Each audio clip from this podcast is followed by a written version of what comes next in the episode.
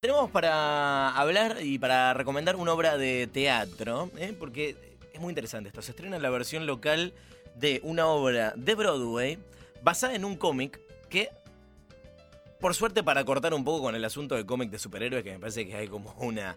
Nos gusta, todo bien, pero hay como una un poquito- sobreoferta. Claro. Está un poquito cargado el mercado. estaría un toque saturado y no hay tanto espacio para eh, adaptaciones o creaciones alrededor de eh, cómics que no sean de superhéroes. En este caso es una obra eh, basada en un cómic autobiográfico de la autora Alison Bechdel, que seguro lo estoy diciendo mal, pero siempre le dije, le dije así. Se llama Fan Home y vamos a hablar con su directora. Estamos comunicados con Andy Marcó. Andy, buenas noches, ¿cómo estás? Hola chicos, ¿cómo están? Muy bien, vos gracias por hablar con nosotros. No, a ustedes. Qué bueno, nos pone de verdad contentos que llegue la obra acá, así que bueno, felicitaciones antes que nada. Muchas gracias. Es hermosísima la obra. Eh, desde que la vi en el 2015 dije esto tiene que llegar a Buenos Aires y costó, pero lo logramos. Contame, bueno, ya tengo un montón de preguntas con eso. Em- Empiezo por qué fue lo que te conquistó de la obra para querer traerla. Eh, una mezcla de cosas, más allá de, de la temática en sí que me pareció súper descontracturada y contraria a, a lo a lo común, digamos, al típico musical como lo son, no sé, Chorus Line, Miserables, Sí. los clásicos. Eh, y está encarada muy como una obra de texto con música. La composición es hermosa. Y por sobre todo que haya una nena de nueve años protagonista, eh, me pareció fantástico. ¿Cómo, ¿Cómo le contás a alguien que no tiene ni idea de, de- qué la va la trama, la historia? La historia, eh, mira, se trata de una caricaturista americana, justamente porque es autobiográfica, eh, que narra su historia eh, no cronológicamente, sino que va y viene en el tiempo, recordando por un lado su infancia eh, particular con sus hermanos y su familia que tenía una casa funeraria, de ahí el nombre Fan Home por funerario Claro. y la y su época adolescente que es cuando ella descubre que es lesbiana y sale del closet. no podría estar más alejada de lo que uno piensa habitualmente cuando piensa en una, en una historieta. Lamentablemente, ¿no? Porque hay, de verdad, literalmente hay de todo para, la- para- en ese todo, formato. eh, y de hecho la autora del, del- del libro, de la autobiografía, Alison Bechdel misma, arrancó con, con unos cómics eh, que se llamaban Types to Watch Out For, que es como unas lesbianas de cuidado, por traducirlo de alguna forma. Eh, y empezó a salir en los diarios como los de eh, Gaturro, para que te des una idea. Sí. ok. Y, y de ahí, de, de, de- de esa tira, salió lo que se llama el test de Bechdel, que eh, por- porque sale de un diálogo en el que eh, eh, hablan, ellas definen cómo, cómo medir si una película es machista o no, eh, en base a si hay eh, más de... hay dos personajes femeninos que hablan de otra cosa que no sea un hombre y, y demás, ¿no? Exacto. Sí, sí, Existe tienen... el Bechdel Test para todos los rubros, cine, teatro, libros, películas, lo que sea. Claro. Quiero saber, recién mencionabas que costó. ¿Cómo fue el camino para, para traer Fan Home a la Argentina? Eh, primero, mucha investigación en Google. Eh, soy casi de- del FBI ya a esta altura, tratando de rastrear los derechos. Y nada, después mandando mails, contactándome con gente, preguntando. Los derechos no estaban disponibles para Latinoamérica. Sí. Así que aproveché y dije, bueno, ya que estamos voy a tener que sacrificarme y viajar a Nueva York para insistir un poco ahí en persona. Y, y por suerte me dieron bola y me dijeron que sí, así que nada, en cuanto me dijeron que sí arrancamos a full. Y- uh, Perdón, Flau, Perdón, ¿en sí. qué año dijiste? Porque eh, en, qué fue? en 2015 ganó el, el premio Tony al mejor musical, ¿no? Chauny. En el 2015 ganó el Tony y ya en el 2016 eh, se fue de gira, dejó de estar en Broadway Sí. fija. Y más o menos en octubre del año pasado eh, me puse a investigar de nuevo el tema de los derechos. Claro. Y nada, y se dio, por suerte. ¿Hubo intercambio ahí con Allison, con la autora? Sí, de hecho le escribí, fue un rastro largo, me contacté con su agencia publicitaria, con sus managers, Sí. Y me pasaron su contacto personal, que es súper sorprendida obviamente. Sí. Le mandé un mail y súper divina nos contestó, nos deseó suerte, nos mandó, bueno, uno de los cómics lo subimos a las redes, Sí. eh, que es la típica imagen de fan home de la nena haciendo el avioncito con el padre. Eh, y después nos escribió un mensaje cortito para, para el elenco deseando suerte y gracias por contar su historia y demás. Qué genial. Claro, para ella también debe ser un flash, ¿no? Que tipo Argentina, que estamos en el culo del mundo. locura, una locura. Encima, eh, casi al mismo tiempo que estrenamos nosotros, estrenaron en Ámsterdam. un delirio, un delirio. ¿Y cómo, cómo fue eh, a la hora de hacer, eh, de armar el elenco que recién mencionabas? eh, después el, el trabajo, una vez que, bueno, listo, ahora sí, se dio, tengo la obra, vamos a hacerla. eh, ¿Cómo fue el trabajo de casting? Y mira, eh, inicialmente cuando, cuando vi la obra, eh, el personaje particular, la protagonista actual, Nina Fernández, es mi mujer. Eh, Sí. Y la vi y le dije, sos vos, tenés que hacer ese personaje. Hagámoslo y me dice, vos estás loca. y sí, estoy loca, por eso estamos haciendo la obra, pero...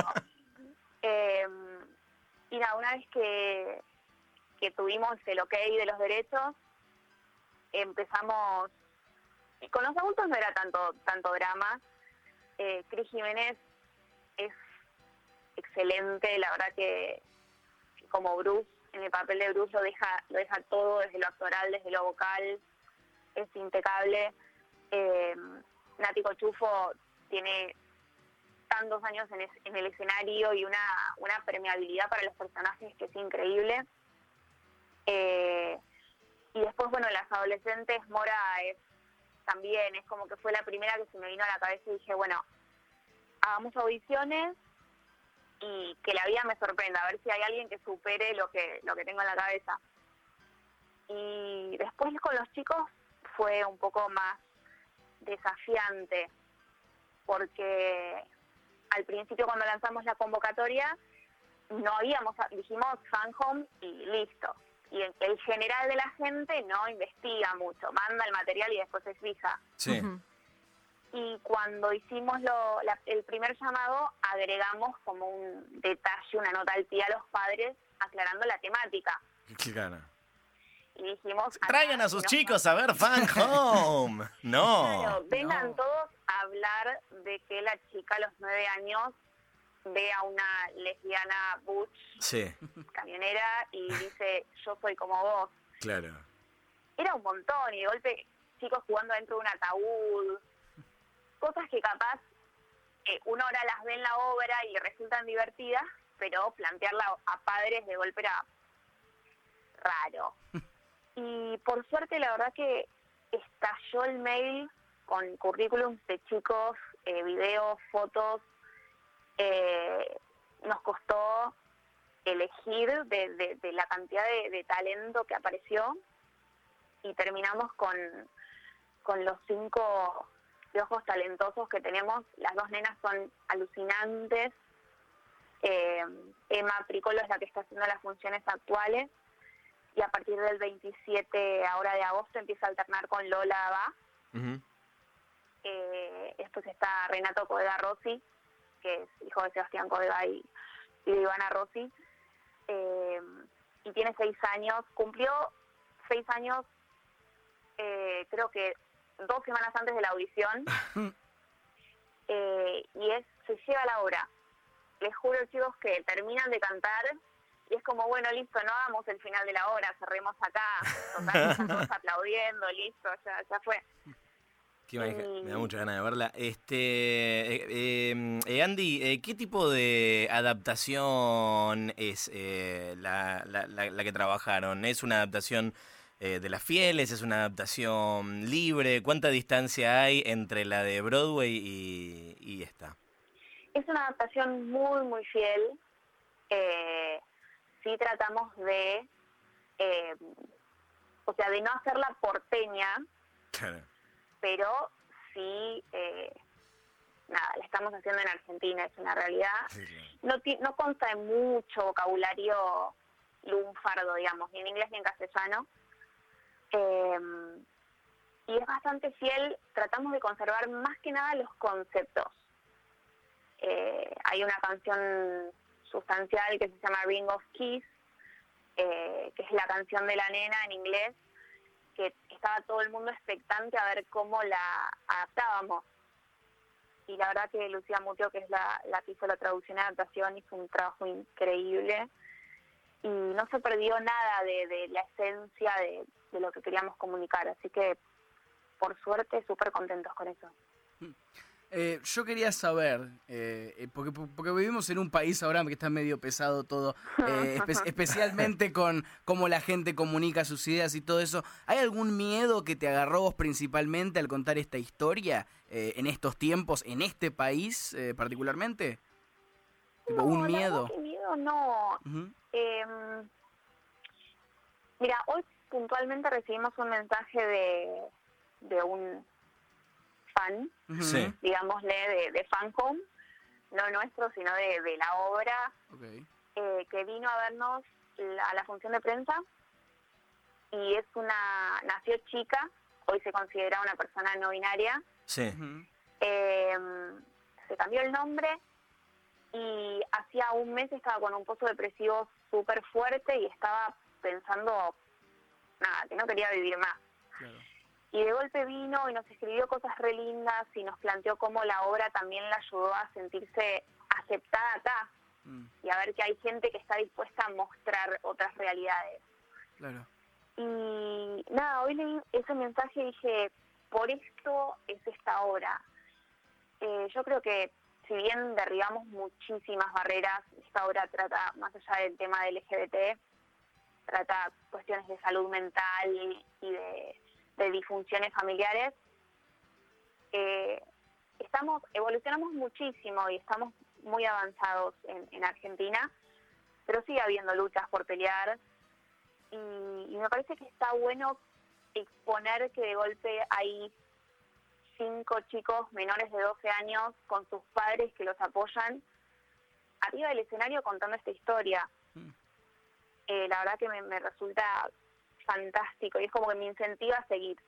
Y entre, entre el público, ¿a qué edad recomendás que, que pueden empezar a ir a, a ver la obra o a, a leer el libro? El libro te diría que a partir de los 15 años más o menos, que es lo que está recomendado, de hecho los que pueden ingresar sin acompañamiento de, de un mayor es a partir de 15 años Sí. también a la obra.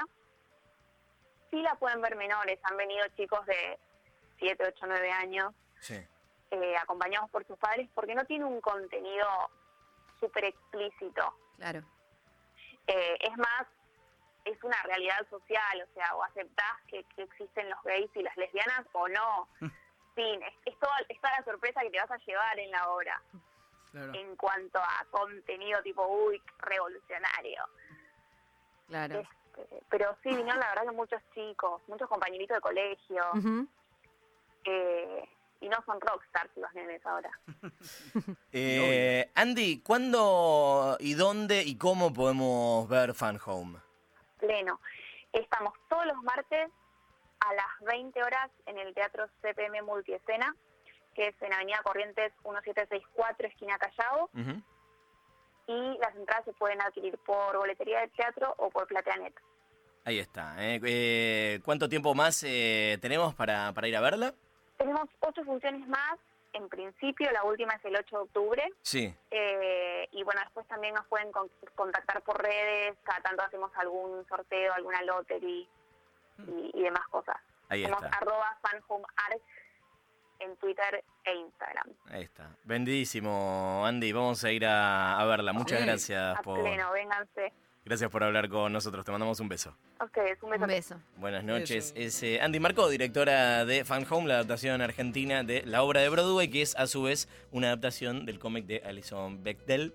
Bechdel. Sí, ¿Cómo es el test, Flor? El, el test, ¿para qué? Lo voy a decir, eh, lo, te, te busco exactamente porque siempre lo digo como de memoria medio así. Yo me lo sé.